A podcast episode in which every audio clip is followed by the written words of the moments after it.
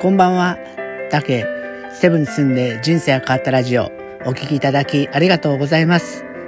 この配信は、私竹がセブ島で10年暮らして感じたこと、変わったこと、楽しかったこと、悔しかったことなど、いろんなことをヒントに、ちょっと知っていれば、あなたの気持ちが少し楽になれるかなって話ができたらと配信しています。セブのことだけでなく、日常で感じること、将来の夢や希望など、ちょっと元気になれるビタミン剤を目指してます。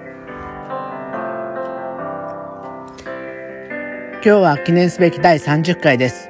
今日はね、ごめんなさい。ちょっとあの配信が遅くなったんですけど、さっきまでね、知り合いの NGO が、ズームでフェアトレードに関するイベントをしていて、それに参加、まあ、あの、聞いてただけなんですけど、えー、参加してたんで、時間がちょっと遅くなってしまいました。えー、遅くなってごめんなさいね。えー、でも、あの、こうやってすごいそこには大学生の方がたくさん参加されていて、あのー、こうやってね、若い方がたくさん興味持って一生懸命やられてるのを見てて、なんかすっごく嬉しくなったんですね。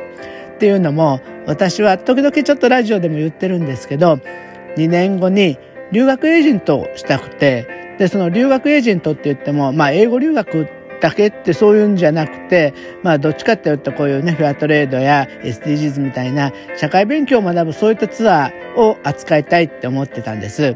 だから、まあそういったところに参加してくれたり、協力してくれそうな、こういった若い、若い方がそうやって頑張ってるっていうと、すごくそれだけでなんか力をもらったような感じになりました。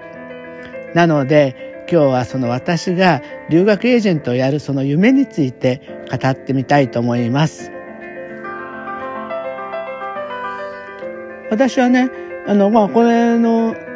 もともとカオハガンっていう島、フィリピンで一番最初に行った島からボランティアで関わったので、こういったボランティアにはずっと興味があったんですよ。で、いつかなんかちゃんといろんなことがやれたらなって思ってたのを、まあ、だいぶ60歳が近くになって、えー、ちょっと形にしたいなってだんだんだんだんその思いが強くなってきたっていうことが一番原因なんですね。それを留学エージェントをやろうと思ったっていう。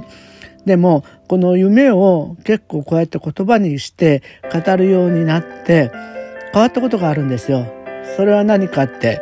それはいろんなことに頑張れるようになりました。っていうのも、例えばこのラジオもそうですし、えー、今ブログも書いてるんですけど、やっぱり昔もね、ちょっとブログ書いてたんですけど、だんだんネタが詰まってきて、更新頻度がずっと落ちてきて、そのうち3ヶ月に一遍しか上げなくなってやめちゃったみたいな、そんな感じですよね。で、音声配信なんかも、もう本当に第1話なんてドキドキで何もこのまま続けれるのかなって思ってたんですけど、こうやって発信することで私の夢に賛同してくれたり、夢を形にするのに絶対に役に立つっていう思いがあって、やっぱり慣れないこととか今まで続かなかったことに対してすごく頑張れるように今なってます。だから皆さんもどんなことでもいいと思うんですよね。なんか夢があるとそれを実現したするためになんかやっぱり頑張らないといけない。でもそれが本当にやりたい夢なら頑張れるようになってくるんじゃないかなって思いました。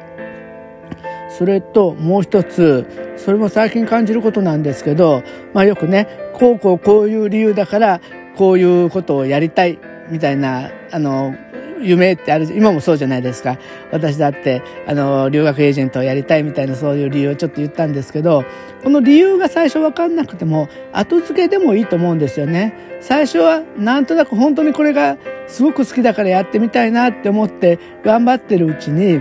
それをやることによって自分が実現できることっていうのが見えてくる。やり、こうこう、な、なんていうかな？あの、積み上げ、トップダウンっていうより、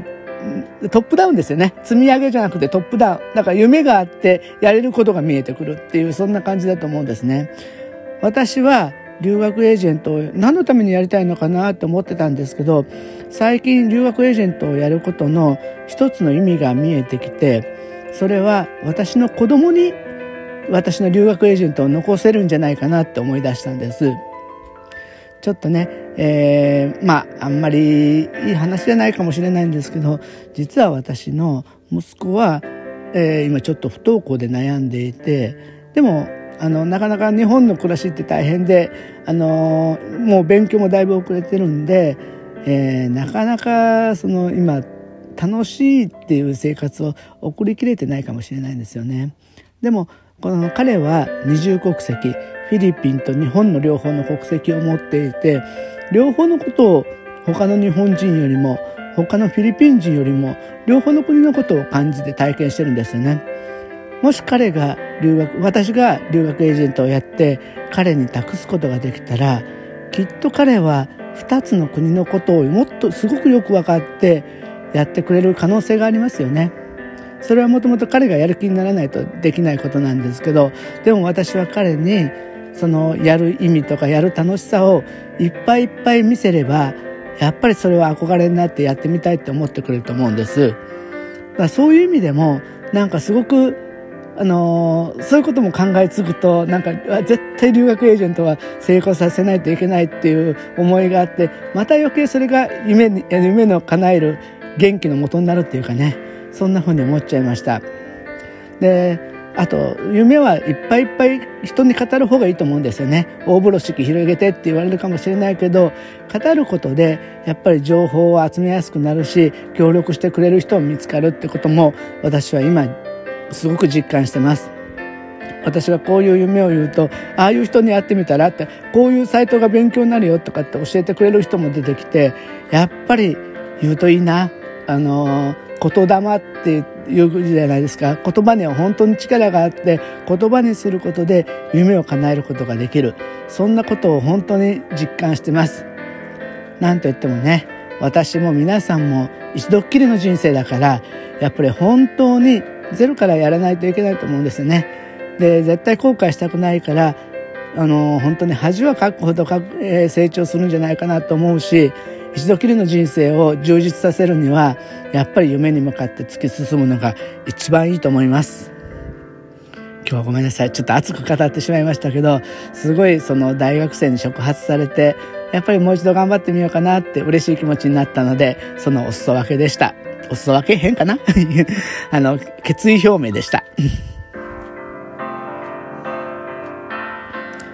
こうやってねあのー、なんか世界中に日本だけじゃなくてね世界中に笑顔が広がるようなそんな世界をひょっとしたら作れるのかな。ちょっとした努力が積み重なるとそういう世界になるのかなって思いました。え幸せがいっぱいの世界いいですよね。皆さんと一緒に作っていきたいと思います。今日はどうもね、えー、私のなんか決意表明にお付き合いいただきましてありがとうございました。また明日もねいろんな話を考えて配信したいと思います